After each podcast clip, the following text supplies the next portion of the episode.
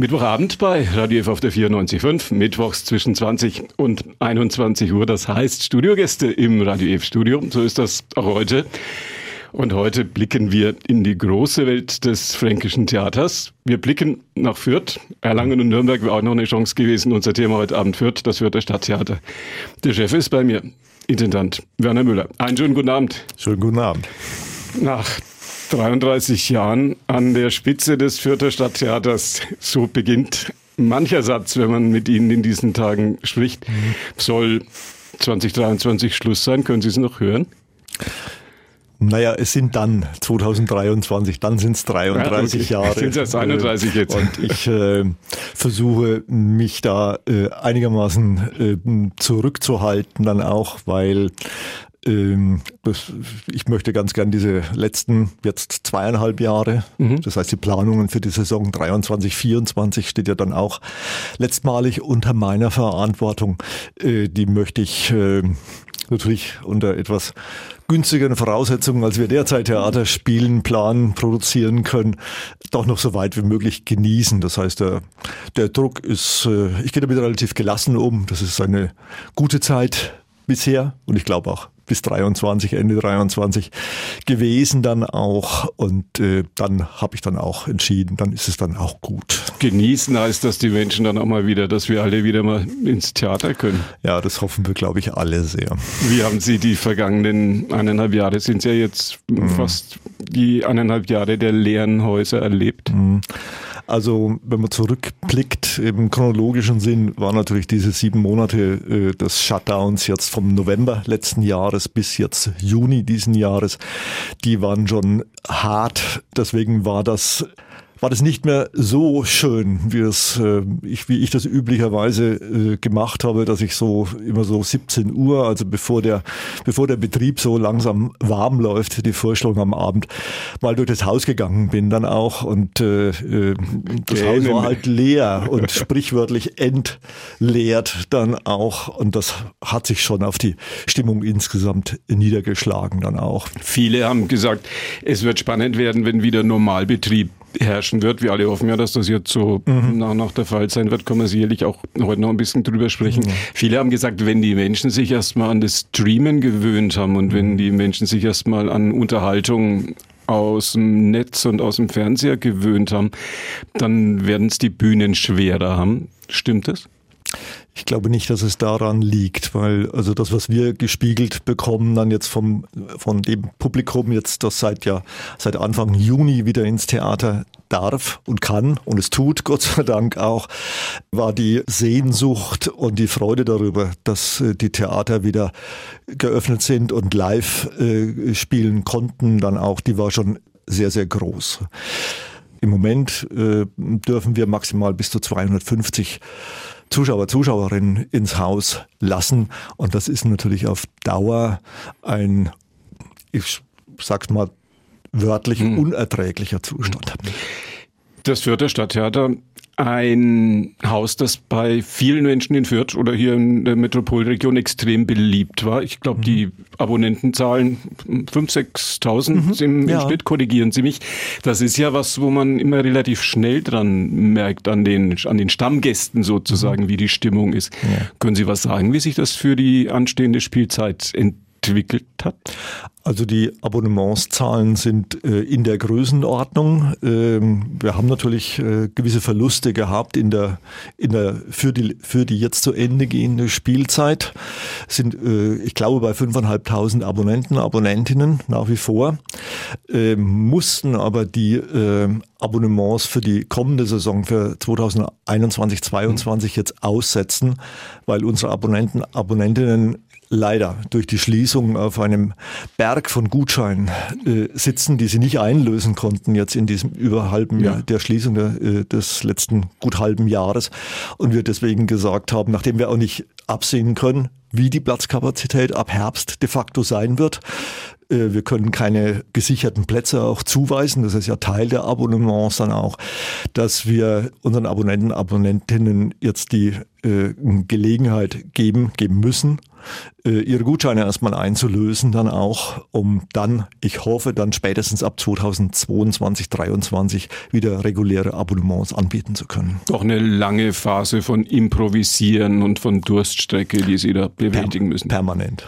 Per Viele sagen, Menschen aus dem Kulturbetrieb tun sich ein bisschen schwer, die Politiker zu kritisieren, weil es natürlich von der Politik auch Förderung gegeben hat, weil von da auch Hilfe gekommen ist, weil politische Entscheidungen auch geholfen haben, doch vieles so über Wasser zu halten, sage ich mal. Andererseits sagen natürlich viele auch, ja, wieso dürfen 35.000 mhm. ins Fußballstadion und ähm, nur so irgendwie um die 200 in so ein großes Fürther Stadttheater? Ja. Ja, das ist natürlich ein Missverhältnis, ganz klar. Muss aber uns als äh, Theaterleiter, äh, ich will nicht sagen in Schutz nehmen, aber wenn Sie zurückdenken, das ist jetzt natürlich schon eine Weile her mit dem, äh, mit dem ersten Lockdown, äh, den wir hatten im vergangenen Jahr äh, bis, in, bis ins Frühjahr rein. Es gab eigentlich sowohl auf der kommunalen Ebene, aber auch auf der Länder, teilweise eben auf der Bundesebene, auch über die Verbände, Deutscher Bühnenverein, Landesverband äh, Bayern, aber auch in Persona natürlich. Äh, kaum eine Anstrengung, die wir nicht unternommen haben, um bei den äh, lokalen und vor allem natürlich auch bei den Landespolitik, insbesondere der Kunst, äh, im Kunstministerium, mhm äh, zu anzubieten, was wir an Hygieneregeln alles anbieten können, dass wir sicher sind. Äh, wir haben aber alle gesehen und das ging äh, teilweise von der Staatsoper München eben bis zum über die Stadttheater, Landestheater, dass die äh, Politik sich darauf nicht einlassen wollte und wir natürlich irgendwann auch mal gesehen habe, dass gesehen haben jetzt auch äh, mit den mit den äh, Bundesgesetzen dann auch mit der äh, äh, Notbremse, dass damit natürlich auch sämtliche äh, Initiativen und Ideen quasi vom Tisch gewischt wurden. Und das ist sicherlich ein in der Summe ein unbefriedigendes Ergebnis, weil es eben natürlich auch zeigt, dass der Stellenwert von Kultur zumal äh, in der, in der Landes- und der Bundeswahrnehmung nicht so ist, wie wir uns das gewünscht hätten. Was würden Sie sich wünschen für die kommende Spielzeit? Dass alle, die geimpft sind, einfach rein dürfen? Oder so Boris Johnson in, in England mit wilder Frisur nach wie vor genauso mit wilder Politik unterwegs, hat jetzt am 19. Juli gesagt, jetzt machen wir mal alles auf und gucken mal, was passiert. Hm, tue ich mir natürlich naturgemäß ein wenig schwer, ausgerechnet Herrn Johnson jetzt als Vorbild herzunehmen. Ja. Also als Role Model taucht er, glaube ich, in der Hinsicht weniger. Aber dieser Dreiklang äh, mit äh, Testen, mit äh, geimpft sein, durchgeimpft sein und auch mit genesen sein, der müsste eigentlich äh, die Voraussetzung bieten, dass wir den Spielbetrieb so weit wie möglich normalisieren können, sowohl auf der Bühne als auch vor allem natürlich im Zuschauerbereich. Wenn die 3Gs nicht wirken, dann kann man davon ausgehen, dass definitiv die Infektionen woanders kreiert werden als ausgerechnet da, wo 3G kontrolliert wird. Wir wissen es wir wissen's leider alle nicht so hundertprozentig, aber ja. Theater haben einen äh, verhältnismäßig langen Vorlauf was Planungen betrifft. Wir sind jetzt in der Saison 21, 22. Das heißt, äh, bis Mitte 22 sind wir eigentlich durchgeplant ja. und das natürlich äh, vor dem Hintergrund äh, nur so wenige Zuschauer, Zuschauerinnen aufnehmen zu können, das wäre ein großer, großer Schaden. Sie sind ein Theatermann, ein Theatermensch durch und durch. Kommen Sie auch dazu, noch mal selber was zu inszenieren? Haben Sie sich was vorgenommen jetzt für ja. die neue Spielzeit? Naja, äh, das, ich will jetzt nicht sagen, dass ich das unbedingt äh, äh bedingt, äh, äh, Theatermann zu sein und zu inszenieren, aber ja. Tatsächlich nicht, wenn man, äh, ich meine, Sie inszenieren das ganze Haus, das ist jetzt groß, ist jetzt groß genug. Nein, nein, aber als Regisseur ähm, bin ich schon auch immer daran interessiert, an dem Handwerk auch zu feilen. Es ist auch immer ein Vorgang, der so ein bisschen nochmal nochmal einen anderen Blickwinkel auf die, auf, äh, auf die eigene Arbeit und überhaupt auf die Arbeit am Theater bewirkt dann auch. Und äh, äh ich habe mich ein wenig auf kleinere Formate spezialisiert. Das heißt, in der nächsten Saison im November 2021 wird es ein Monologstück geben, einer von mir hochgeschätzten niederländischen Autorin, Ludwekemanns. Das Stück heißt äh, Niemand wartet auf dich und wird gespielt, äh, drei, drei Frauen werden gespielt von Michaele Domes, die ja auch lange Zeit als ständiger, regelmäßiger Gast am Haus verpflichtet ist. Und Georg Schmiedleitner kommt nach Fürth, einer mhm. der ganz Großen des deutschen Theaters von der Semperoper in Dresden bis zum mhm. Burgtheater in Wien, auch lange in Nürnberg mit vielen Inszenierungen zu sehen. Mhm. Ach, mussten Sie ihn lange, mussten Sie ihn lange bitten? Nein, nein, Gott sei, Gott sei Dank nicht. Wir kennen uns ja auch seit vielen Jahren, auch von den, gerade eben von den Engagements aus Nürnberg dann auch, waren eigentlich immer im kollegialen Gespräch und äh, ich denke vor eineinhalb Jahren oder äh, lass es zwei Jahre sein, äh, sind wir das erste Mal so zusammengekommen, dass wir gesagt haben und ich ihn gefragt habe, ob er sich vorstellen kann, in Fürth zu inszenieren.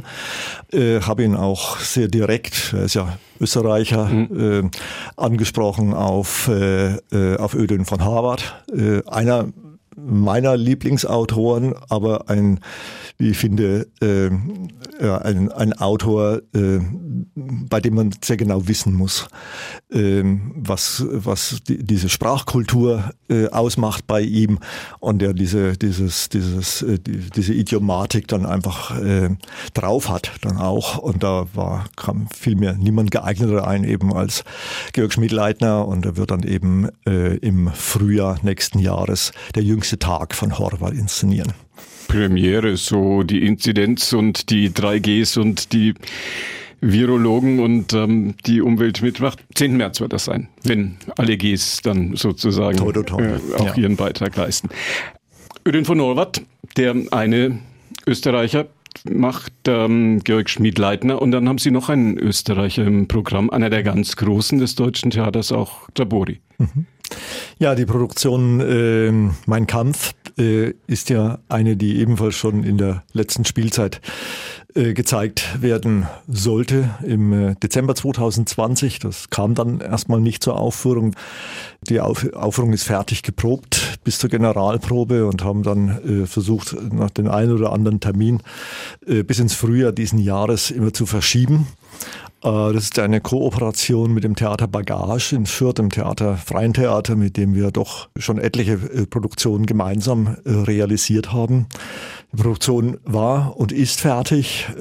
Es ist natürlich dann im Mai leider so gewesen, dass die künstlerische Leiterin des Theaters Bagage, die Ute Weierer, gestorben ist, sehr plötzlich.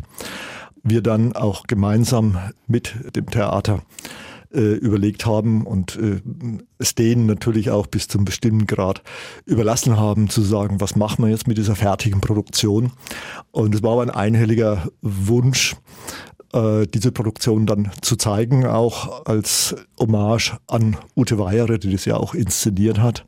Und deswegen hoffe ich sehr, dass wir im Dezember diesen Jahres die Aufführung dann wirklich zeigen können im Kulturforum als neue Premiere.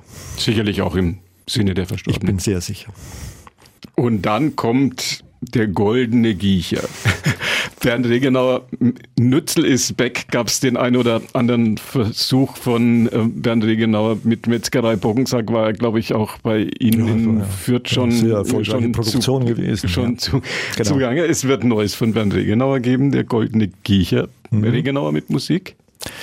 Ich darf zuerst korrigieren. Ich habe mich auch korrigieren lassen müssen. Das heißt Giga, nicht Giecher. nicht Giecher? Muss man, muss man wissen. Aber warum noch? So, kommt drauf ja, Ich vertraue da der Sprachkompetenz von Ben Regenauer natürlich dann auch. Aber, Wir werden uns äh, bei Günter Stössel erkundigen. Ja, äh, der Gedanke, der Gedanken bei solchen Projekten, das sind ja immer sehr langjährige äh, ja. Vor, Vorarbeiten dann auch. Und das ist sicherlich auch schon drei, vier Jahre her, dass äh, Bernd auch in Zusammenarbeit mit Christian Schidlowski, dem Regisseur, äh, auf mich zugekommen ist und so mal den Gedanken äh, formuliert hat, wie wäre es denn mit einer Wirtshausoper? Und gesagt, okay eine fränkische Wirtshausoper. Und dann haben wir gesagt, das ist vielleicht, wir wissen es gar nicht hundertprozentig, die erste fränkische Wirtshausoper, die es überhaupt gibt dann auch. Die beiden sind sehr in die Recherchearbeit gegangen, also sind dann wirklich in die, in die Wirtshäuser im fränkischen Raum, im Eichgrund überall äh, haben sich die Situation erklären lassen. Und daraus ist jetzt ein, zumal erstmal ein Libretto entstanden dann auch, das ich, das ich finde sehr gelungen ist, weil es äh, natürlich den, äh, den kabarettistischen Witz von Bernd Regenauer, äh, spielt ja auch die männliche Hauptrolle, vermittelt, aber doch auch äh, aktuelle Probleme, äh, Phänomene dieser ja doch reichen Landschaft in Franken auch äh, auf die Bühne bringen wird. Was wird das für eine Musik sein? Volksmusik dazu oder Popmusik oder, oder äh, was kommt da? Das also das wird eine, äh, eine, eine Mixtur werden dann auch. Nicht? Das ist, äh, wir haben ja als Komponisten Uwe Strübing Fürther Komponist mhm. äh, gewonnen und äh, der kommt natürlich aus dem, ich sag mal aus dem neoklassischen, romantischen Bereich. Es spielen ja die Nürnberger Symphoniker dann auch, als Orchester dann auch, aber es gibt natürlich äh, genügend Möglichkeiten und Gelegenheiten, da auch sehr volkstümlich, musikalisch umzugehen.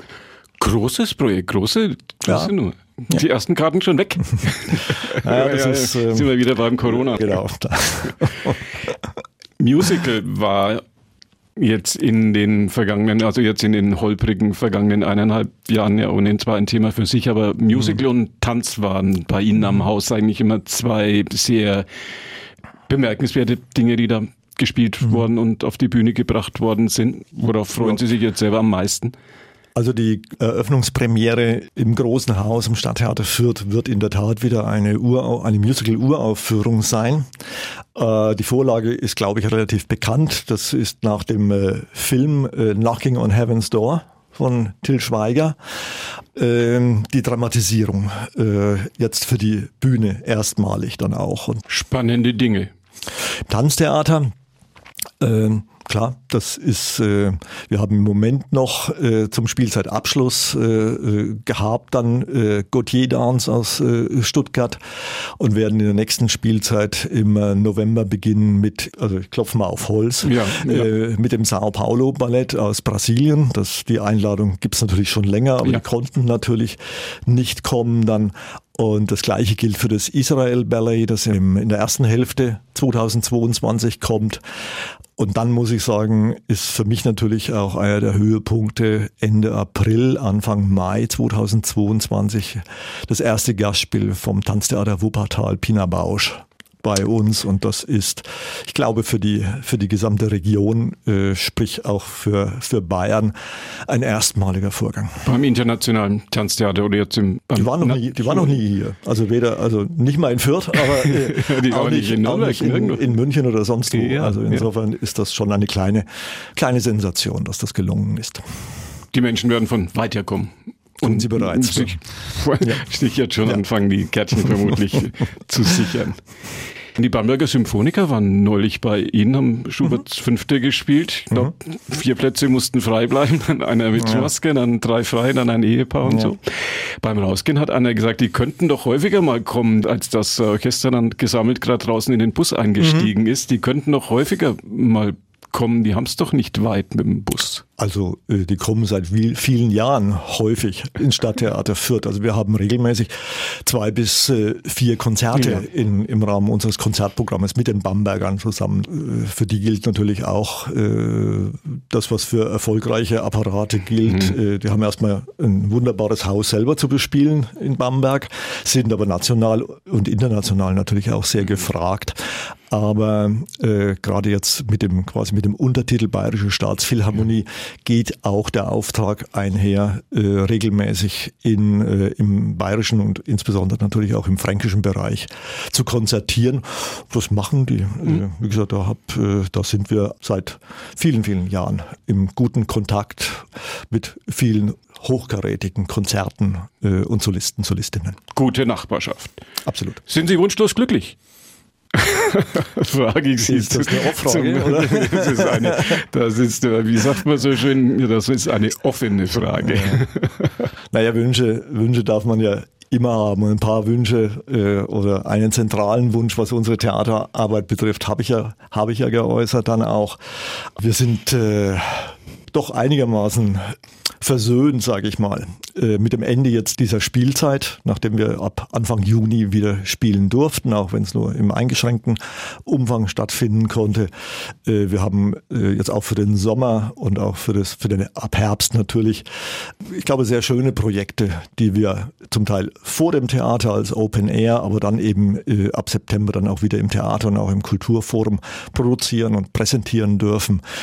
Da geht der Wunsch ganz klar dahin, äh, dass wir auch alles das realisieren können und das bitte vor möglichst viel Publikum. Über all das, worüber wir heute hier im Radio F-Studio ein bisschen gesprochen haben, heute Abend. Werner Müller war bei mir, der Intendant des Fürther Stadttheaters. Schön, dass Sie hier waren. Danke Ihnen. Und das war die heutige Ausgabe von Vorort Spezial, unsere Interviewsendung. Gunther Moosberger war Ihr Gastgeber. Bei uns geht's jetzt, naja, doch zügig den 21 Uhr Nachrichten entgegen. Das Gespräch mit Werner Müller können Sie nachhören unter www.radiof.de Vorort Spezial oder auf unserer Podcast-Plattform podu.de ab 21 Uhr, wenn Sie es jetzt nicht ganz mitbekommen haben. Und keine Sorge, da ist es dann auch noch länger. Ihnen danke fürs Zuhören und noch einen schönen Abend auf der 94.5.